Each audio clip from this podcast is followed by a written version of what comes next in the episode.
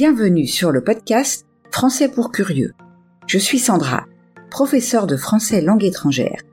Et ici, je vous parlerai des aspects intéressants, divertissants ou même étranges des cultures françaises et francophones.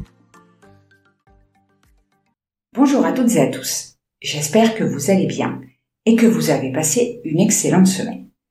Aujourd'hui, nous allons parler d'un événement historique très important du XXe siècle, le débarquement en Normandie des forces alliées le 6 juin 1944. Je vais te raconter ce qui s'est passé et pourquoi il s'agit d'un événement fondamental. Comme d'habitude, un peu de vocabulaire pour mieux comprendre l'épisode. Aéronaval. C'est un adjectif qui indique quelque chose qui combine les forces de l'armée de l'air et de la marine.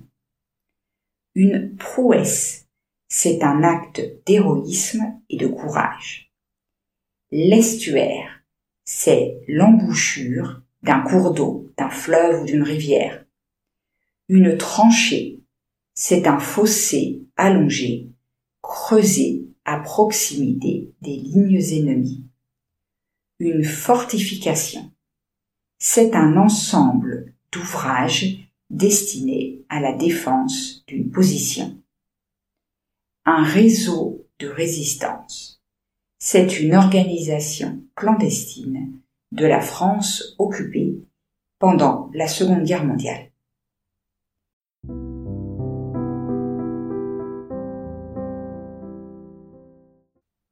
Entrons maintenant dans le vif du sujet. Le 6 juin 1944, à l'aube, 4266 navires de transport et 722 navires de guerre s'approchent des côtes normandes. Ils transportent pas moins de 130 000 hommes, britanniques, états-uniens ou canadiens pour la plupart. Plus de 10 000 avions protègent ses navires et ses hommes. Baptisé du nom de code Overlord, suzerain en français, cette opération aéronavale demeure la plus gigantesque de l'histoire, remarquable autant pour ses qualités humaines que pour les prouesses en matière d'organisation logistique et d'innovation industrielle et technique. Elle était attendue depuis plus d'une année par tous les Européens qui sur le continent luttaient contre l'occupation nazie. Dwight Eisenhower et ses adjoints, les généraux américains Omar Bradley et George Patton, ainsi que le maréchal britannique Bernard Montgomery, décide de débarquer en Normandie, au sud de la Seine. Les plages de sable qui s'étendent entre l'estuaire de la Seine et la presqu'île du Cotentin se prêtent à un débarquement rapide et sont moins bien défendus que les ports du nord de la France. L'objectif est d'installer une tête de pont sur ces plages, puis de s'emparer de prendre le port de Cherbourg afin d'intensifier les débarquements d'hommes et de matériel. Cependant, d'impressionnantes fortifications se trouvent tout au long du littoral océanique, des Pyrénées à la Norvège. C'est le mur de l'Atlantique. L'arrière-pays du Cotentin a aussi été inondé par les Allemands dès janvier 1944 et est protégé contre d'éventuels atterrissages par des tranchées et des mines. D'un autre côté, Hitler lui-même attend ce débarquement car il est convaincu de pouvoir le repousser facilement afin de reporter ensuite toutes ses forces sur l'armée rouge, l'armée soviétique.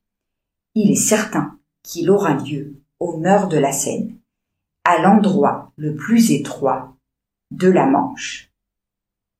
Les Alliés font tout pour confirmer cette idée et ils créent une fake news. Ils montent l'opération Fortitude avec face au pas de Calais, dans la campagne anglaise du Kent, une importante concentration de faux blindés et de faux avions. Cela leur permettra de n'affronter que 17 divisions allemandes sur 50, car les autres 33 attendent dans l'honneur un débarquement qui ne viendra jamais. En Normandie, les forces allemandes présentes totalisent près de 300 000 hommes, commandés par Rommel. Le temps est mauvais ces premiers jours de juin 44 et le débarquement ne semble donc pas être possible. Rommel part donc célébrer l'anniversaire de sa femme. Il ne peut pas imaginer que le temps va changer dans la nuit du 5 au 6 juin. Cette nuit-là, il n'y a que 50 000 soldats face aux Alliés. Soldats dont la moitié a été engagée de force et n'est donc pas très impliqué dans les combats. Le temps étant mauvais, Eisenhower a reporté le débarquement du 4 au 6 juin. Lorsqu'il apprend par le service météo que la nuit du 5 au 6 sera calme, il décide d'engager l'opération Overlord. Vers minuit, 300 éclaireurs sont parachutés sur la presqu'île du Cotentin. Ils balisent les terrains d'atterrissage destinés aux planeurs qui les suivent. 23 500 parachutistes sont ainsi lâchés derrière les lignes allemandes. Ils ont pour mission de dégager une des plages, la plage d'Utah, et de couper la route nationale reliant Caen à Cherbourg. De l'autre côté, à l'intérieur des terres, les réseaux de résistance s'activent. Ils ont été avertis du débarquement par des messages codés de la radio anglaise, la BBC. Parmi eux, deux célèbres vers de Verlaine. Les sanglots longs des violons de l'automne blessent mon cœur d'une langueur monotone. Le débarquement a commencé.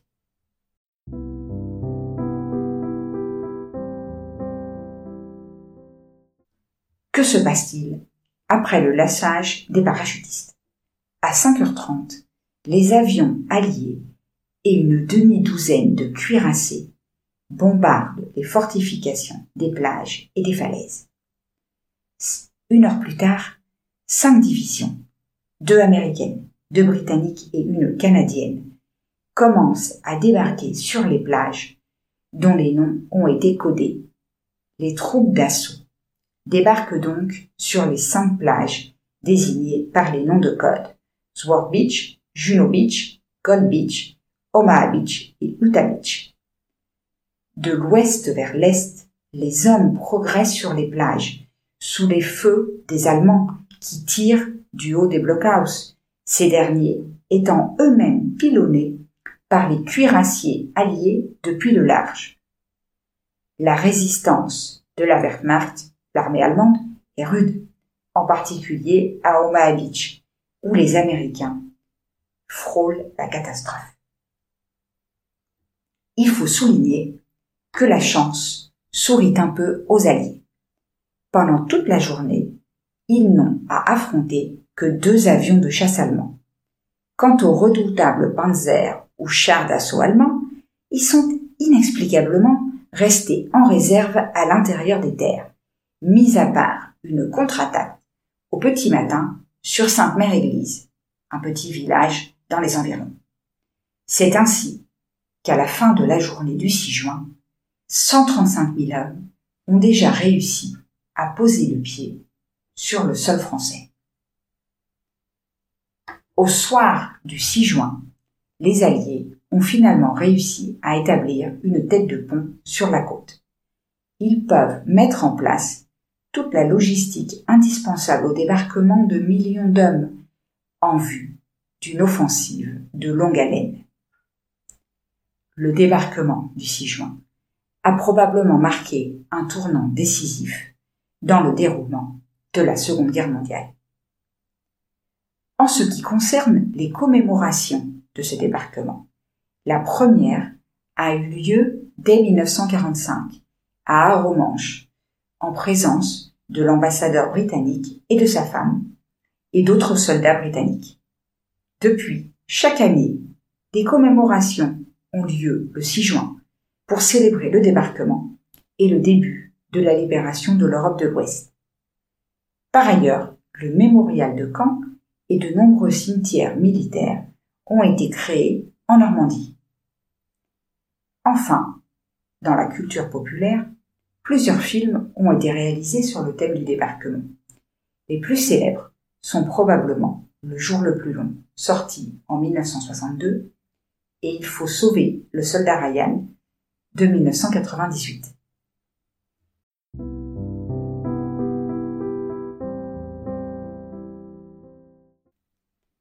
Nous arrivons au terme de l'épisode d'aujourd'hui. Merci d'avoir écouté ce podcast jusqu'au bout. J'espère que tu as aimé ce que tu as entendu. Si c'est le cas, je t'invite à laisser un message sur la plateforme d'écoute préférée et à partager l'épisode autour de toi. Rappelle-toi que si tu veux continuer à améliorer ton français, tu peux trouver la transcription sur mon site. Je te laisse le lien dans la description. On se retrouve la semaine prochaine pour parler de Victor Hugo.